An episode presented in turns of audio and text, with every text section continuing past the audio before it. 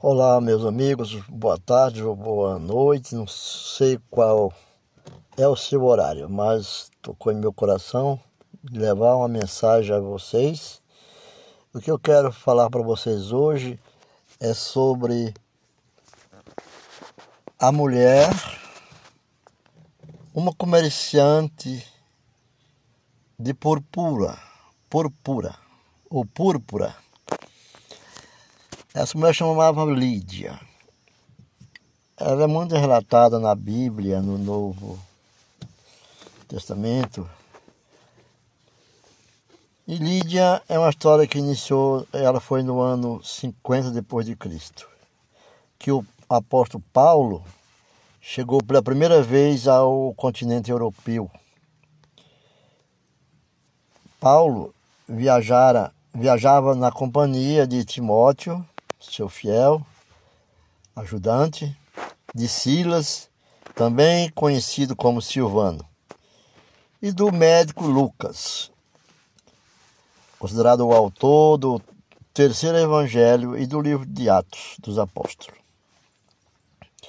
Em Atos 16, 6 a 15 está, tem essa confirmação. Eles desembarcaram no porto de Neápolis e depois de terem caminhado pela via Enátia, uma importante estrada que ligava o Oriente ao Ocidente, chegaram à cidade de Filipe. É uma história que eu quero relatar para que vocês tenham o conhecimento da vida dos apóstolos, que não era só fazer a pregação, fazer a, a, a sua vida assim dentro da comunidade evangélica. Né? Porque Filipo, Filipos, é o nome de uma cidade, situava-se sobre uma colina no alto, diante da planície da Macedônia Oriental. Então ficava no nordeste da Grécia atual. Nessa época, a cidade era uma colônia romana e tinha, e tinha recebido esse nome em homenagem a Filipe II. Filipe II era, foi rei da Macedônia e foi o pai de Alexandre Magno, muito comentado, né? Alexandre Magno. Não é Alexandre o Grande, Alexandre Magno. Ao entrar na cidade, Paulo, apóstolo Paulo, e seus companheiros depararam-se com construções típicas das colônias romanas. Havia um fórum, quer dizer, havia uma praça pública naquele local que continha um templo do deus romano, do deus Júpiter, que esse era o deus do qual os romanos tinham como símbolo romano. Uma cúria, a cúria, a gente, para explicar, é uma, é uma repartição administrativa. Ah, chama-se de cúria, né? Administrativa, onde se reunia o conselho da cidade, uma basílica, que é um, um, a basílica, na, na, se diz no melhor no português nosso, é um edifício dos tribunais, né? Uma basílica. Onde se conduziam casos jurídicos e negócios. Inúmeras estátuas em honra de cidadãos ilustres e do imperador romano e sua família, como tem nos conselhos políticos do, em todo o mundo, no Brasil também nós temos, né? E também nos tribunais, nas, nas câmaras de município, é, ali chamava chamava-se de basílica. Havia também vários templos espalhados por toda a cidade, ou isolados em recintos individuais.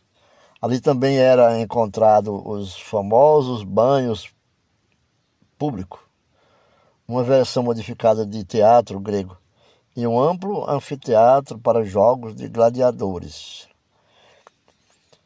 É Daí que a população de Filipos era bastante heterogênea, pois, apesar de considerar-se romana no seu período, por ter sido composta por colonos italianos, nela havia bom número de estrangeiros vindo do Egito, da Anatólia e de outras localidades. A cidade era primordialmente centro de agricultura, já que os colonos italianos haviam se dispersos pelas aldeias ao longo da planície e nos vales que se abriam para ela. Por isso, o trabalho nas terras ao redor das aldeias era a base do desenvolvimento econômico da região. Por outro lado, os imigrantes estrangeiros trabalhavam primeiramente ao comércio e em várias profissões, entre elas a de, de padeiro, verdureiros, barbeiros, sapateiros, leiloeiros, emprestadores de dinheiro e, e hoteleiros, etc, etc. Eu estou falando nessa panorâmica, contando a história, a, a, a, a caminhada, as viagens do, do apóstolo Paulo, para me chegar até a Lídia, a, uma, a, uma das mulheres citada na Bíblia, né? não muito comentada, né? Mas é, a Lídia é uma personagem muito importante na vida de Paulo. É uma das mulheres do qual Paulo teve admiração. Então, nessa trajetória, naquela época, não havia muitos judeus em Filipos. Filipos era a cidade. Não vamos comentar Filipe com Filipos, nem aquele Filipos, né? O teu. E por isso a cidade não possuía uma sinagoga um, um templo judaico, que era o local onde os judeus se reuniam aos sábados para fazer a, as orações e ler interpretar os trechos da Torá. Que naquela época não havia a nossa Bíblia nem o Velho Testamento como temos hoje. Isto é, dos cinco, dos cinco primeiros livros da, do Antigo Testamento, a Torá é os cinco primeiros livros do Antigo Testamento que hoje nós podemos chamar dos livros apócrifos, né? Os apócrifos. Não vou citar o nome deles aqui, mas todos sabem, né? Gênesis, Êxodo e tal, e tal, e tal. Os cinco, primeiro. Chegando o dia de sábado, sábado, Paulo e sua equipe de missionários se dirigiam a um lugar de oração situado fora das muralhas da cidade, onde os judeus e os pagãos convertidos à religião judaica se reuniam para celebrar o culto. Era um dia ensolarado de verão. O sol ardente, aquele dia, né? O sol ardente inundava a terra com brilho e esplendor. Porém, o ar era fresco e seco os campos exibiam um verde mais vivo e se abriam para o magnífico horizonte. Era lindo para se pensar, para facilitar os ritos de purificação que os judeus costumavam realizar. O local de oração ficava à margem do rio Gangite, a dois quilômetros da cidade de Filipe. Depois, do culto, algumas mulheres permaneceram no local naquele dia para continuar em oração. E Paulo, observando, aproveitou a oportunidade, naquele momento, para pregar para elas a mensagem cristã. Paulo era o pregador. E Paulo era assim. Vemos que a figura de Paulo contam que a figura de Paulo, seu aspecto, não tinha muita formosura, como o profeta Isaías citou quando citou o nome de Cristo, ele não tinha formosura, né? E beleza.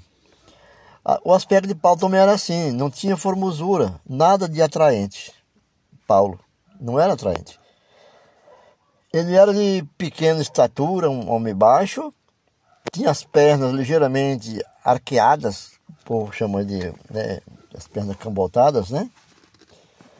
A barba de Paulo era uma barba irregular, e sua cabeça, no alto da sua cabeça, já estava ficando os cabelos é, é, tornando-se raros, ficando um pouco careca. Paulo. O rosto de Paulo, porém, impressionava por detonar força e vigor, aquele rosto de vigor. Os olhos eram olhos castanhos, era vivo e, e pescrustadores. Brilhava como os de alguém que havia perdido o sentido e recobrado a visão automaticamente, assustado, né? Um olho assustador, assustado assim. O nariz fino dominava, vamos dizer assim, um, o nariz é, é, é, é aquilino, né? Dominava o rosto magro e ascéticos. Os lábios de Paulo eram finos, seus lábios eram finos, e o queixo firme, movia-se com convicção quando ele falava. Trajava uma túnica de linho de cor clara, um manto simples azul, escuro, e sandália rústica que era encontrada naquela época no mercado de Tarso. E sua fisionomia revelava sua natureza inquieta e idealista. Paulo era assim. Uma das mulheres, uma das mulheres estava naquele final para cultuar mais um tempo de oração no culto. Ela era chamada de Lídia. Lídia e Lídia foi tocada pelas palavras de Paulo quando ele falava a elas. E pediu que fosse batizada. Ela pediu que fosse batizada ao ouvir a pregação do Paulo. De Paulo. Ela era de origem pagã, mas havia se convertido, mas havia se convertido ao judaísmo. E adorava a o único Deus dos judeus. Porém, porém por ter aderido ao, ao, plenamente às práticas da religião judaica, então ela era considerada adoradora de Deus ou temente a Deus, né? como nós falamos até hoje. Os pagãos que se convertiam sim, completamente ao judaísmo, até aceitando o rito da circuncisão, era chamado de prosélio. Ao escutar o pedido de Lídia, Paulo ouvindo ela pedir, imediatamente a levou para a margem do rio e, o, e a batizou. Batizou. Paulo não fez aquele preparo, cursinho, escolinha, passar por, por aquela ritos que as igrejas têm hoje. Não. Paulo tinha confiança e leu no coração dela que ela era fiel, uma crente fiel, e o batizou, derramando água três vezes na sua cabeça, aspersão da água na cabeça dela. Hoje muitos dizem assim que o crente é aquele que é batizado pela imersão. Mas Paulo aqui diz, batizou pela aspersão, quer dizer, aspersão, quer dizer, derramando água sobre a sua cabeça. Conforme os missionários cristãos costumavam fazer, de acordo com determinadas circunstâncias, né? Com circunstâncias. Mas tinha também batizado sobre as águas. Depois de ter sido batizada, a senhora, a sua mulher chamada de Lídia, disse a Paulo e aos seus companheiros: se vocês consideram-me fiel ao Senhor, venham ficar em minha casa. Esse trecho, vamos conferir, conforme está escrito no, livro de Atos dos Apóstolos, no capítulo 16, capítulo 16 de, de Atos dos Apóstolos, no, no verso 15, ali pela terceira linha, mais ou menos assim. Então, Paulo hesitou. Paulo resistiu não aceitar o convite de Lídia. Por quê? Pois não era não costumava Paulo não costumava receber favores das comunidades fundadas por ele para não lhe ser pesado. Paulo não queria ser pesado a, a ninguém, tanto é que ele confeccionava seus artesanatos, suas redes e redes de sandálias, para viver do seu próprio suor. Mas ao perceber o quanto Lídia, logo após ser batizada, parecia feliz em poder-lhes prestar esse serviço e, temendo causar-lhe algum desgosto por recusar sua oferta, Paulo resolveu aceitá-la. De fato, né? Lídia possuía um temperamento extremamente cordial e estava sempre disposta a ajudar aqueles que mais precisassem. Ela era uma pessoa que jamais deixava alguém numa situação difícil, que ela pudesse fazer algo para, pela aquela pessoa. Era, era oferecia o que tinha para ajudá-la. Então sua intenção, sua atenção, a sua atenção voltava-se para as necessidades dos outros e mostrava-se, a Lídia mostrava-se disponível para servir a todos aqueles que deram se aproximar. Como disse o próprio Senhor, amar ao próximo como a si mesmo, né? Lídia não era rica, mas vivia em vivia com relativo conforto. Ela era uma comerciante de tecidos tingido com tinta de cor púrpura. Quer dizer, a cor púrpura é uma cor roxa. Roxo. E havia emigrado com seu esposo da cidade de Tiatira, na Ásia Menor. De Tiatira, lá onde tá, está uma das sete igrejas do Apocalipse da Ásia. Tiatira. Algum tempo depois do seu casamento, ela mudou, tinha, migrou, né? Naquela época, a púrpura era um corante de grande renome e o mais caro de todos os corantes. Simbolizava riqueza e distinção e era utilizado nas vestes reais romanas. Tendo ficado viúva, Lídia, ainda relativamente jovem, logo depois da morte do marido, assumiu o negócio dele. Assumiu né, a área comercial do qual era do seu esposo falecido sendo muito ativa e determinada. Ela, ela tinha muita determinação e aos poucos ela foi ela conseguiu prosperar. Na ocasião em que se tornou cristã, a Lídia tornou cristã, tinha três filhos adolescentes, duas servas que auxiliavam nos trabalhos domésticos e dois servos que a ajudavam quando realizavam transações comerciais. Uma mulher próspera.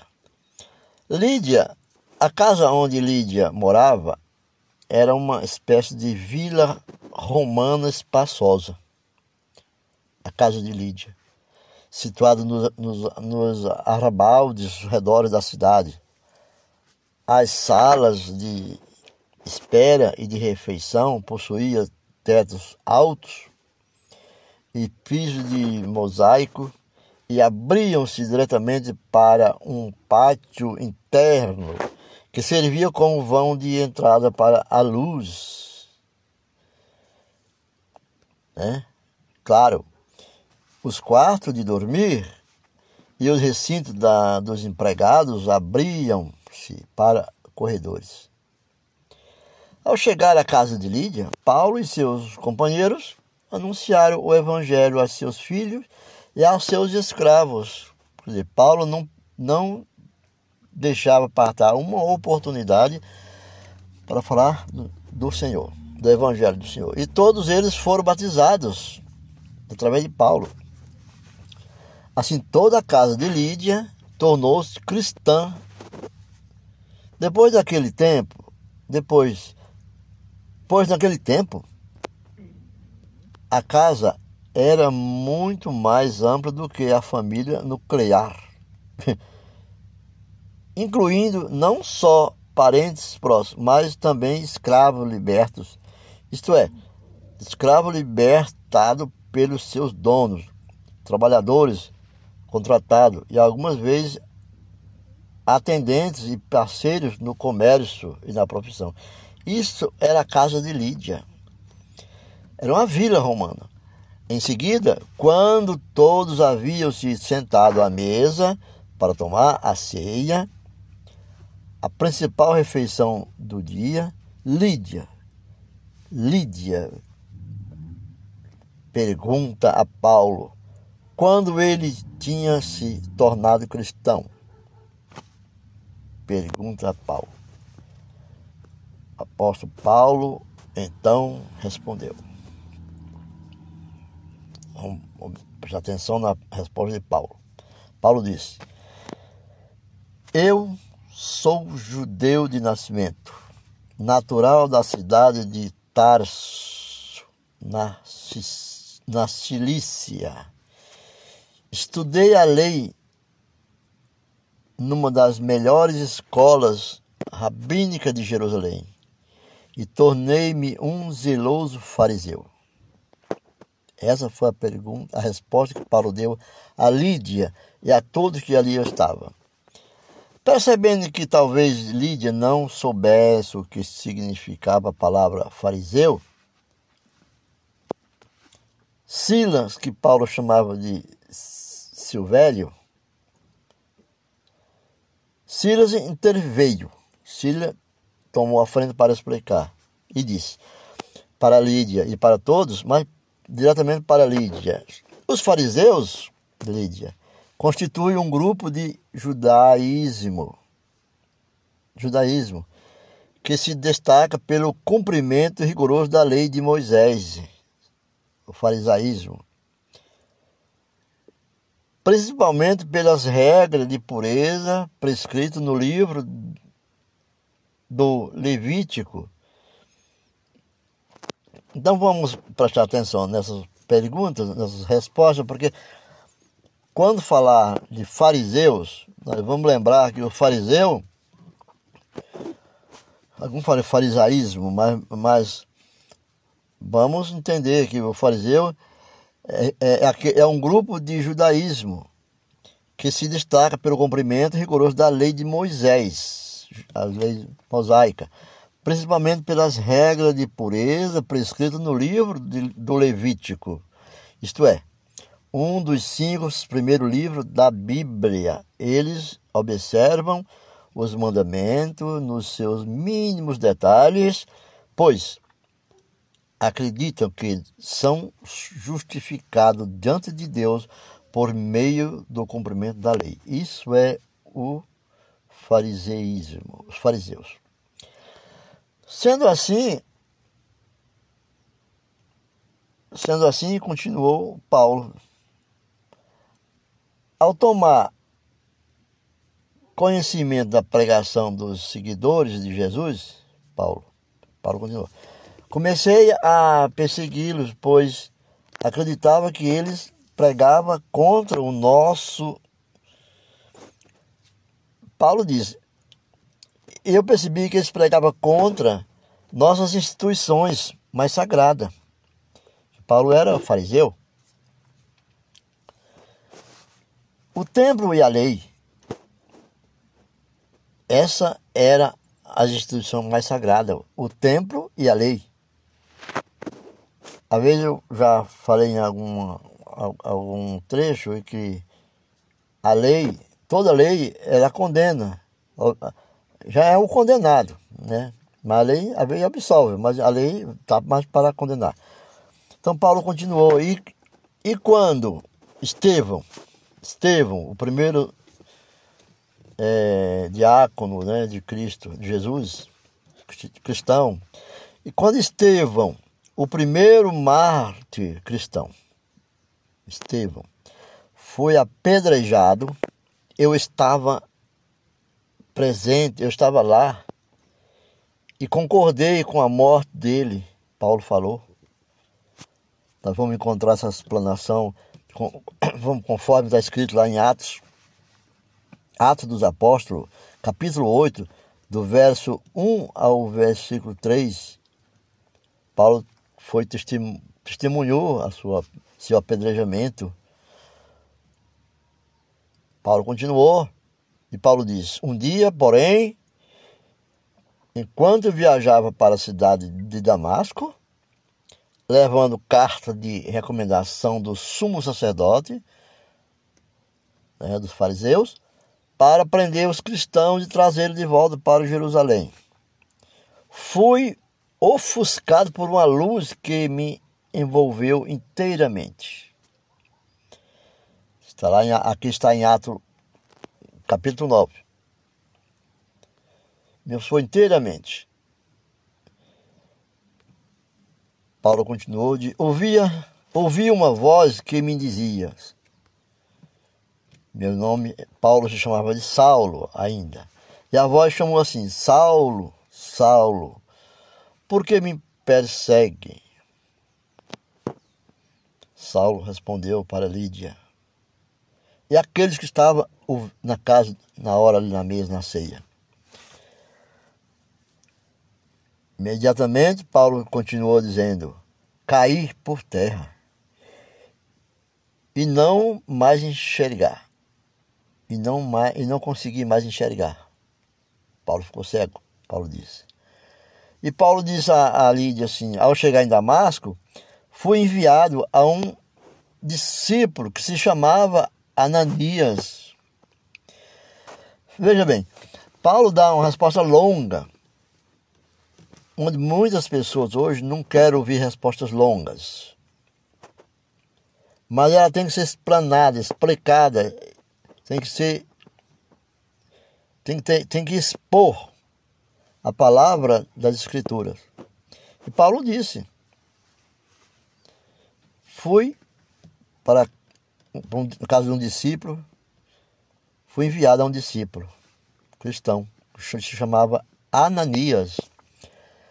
Então, esse impôs as mãos sobre mim, fazendo com que eu recuperasse a visão.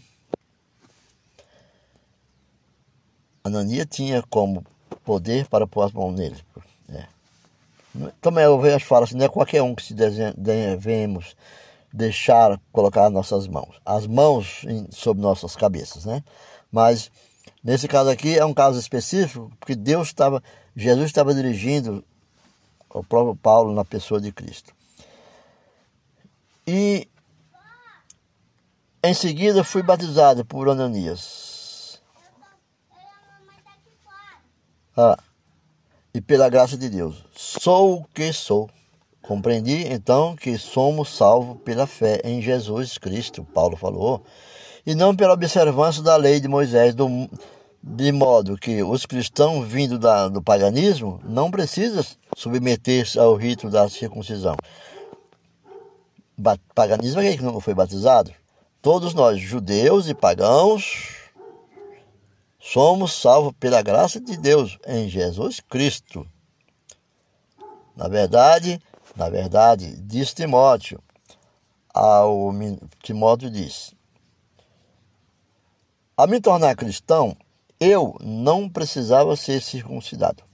Mas sendo eu filho de mãe judia e de pai pagão, era conveniente que eu recebesse a circuncisão para ser bem acolhido pelos judeus, a quem primeiramente nos dirigíamos ao comunicar o Evangelho, conforme Atos 16, né? E disse: Eu, porém, acrescento, acrescentou Lucas, que estava presente, e Lucas disse: Eu, porém, acrescento que sou gentil, pagão. Lucas disse assim pagão de gentil de pagão de nascimento, nunca fui circuncidado. Assim também não o serão todos os cristãos convertidos do paganismo. Lembra-se que os pagãos não precisavam ser circuncidados. Nós todos, judeus, gentios, pagãos, formamos o novo povo de Deus, pois somos salvos pela fé em Jesus Cristo e não pelo cumprimento da lei. E não pelo cumprimento da lei.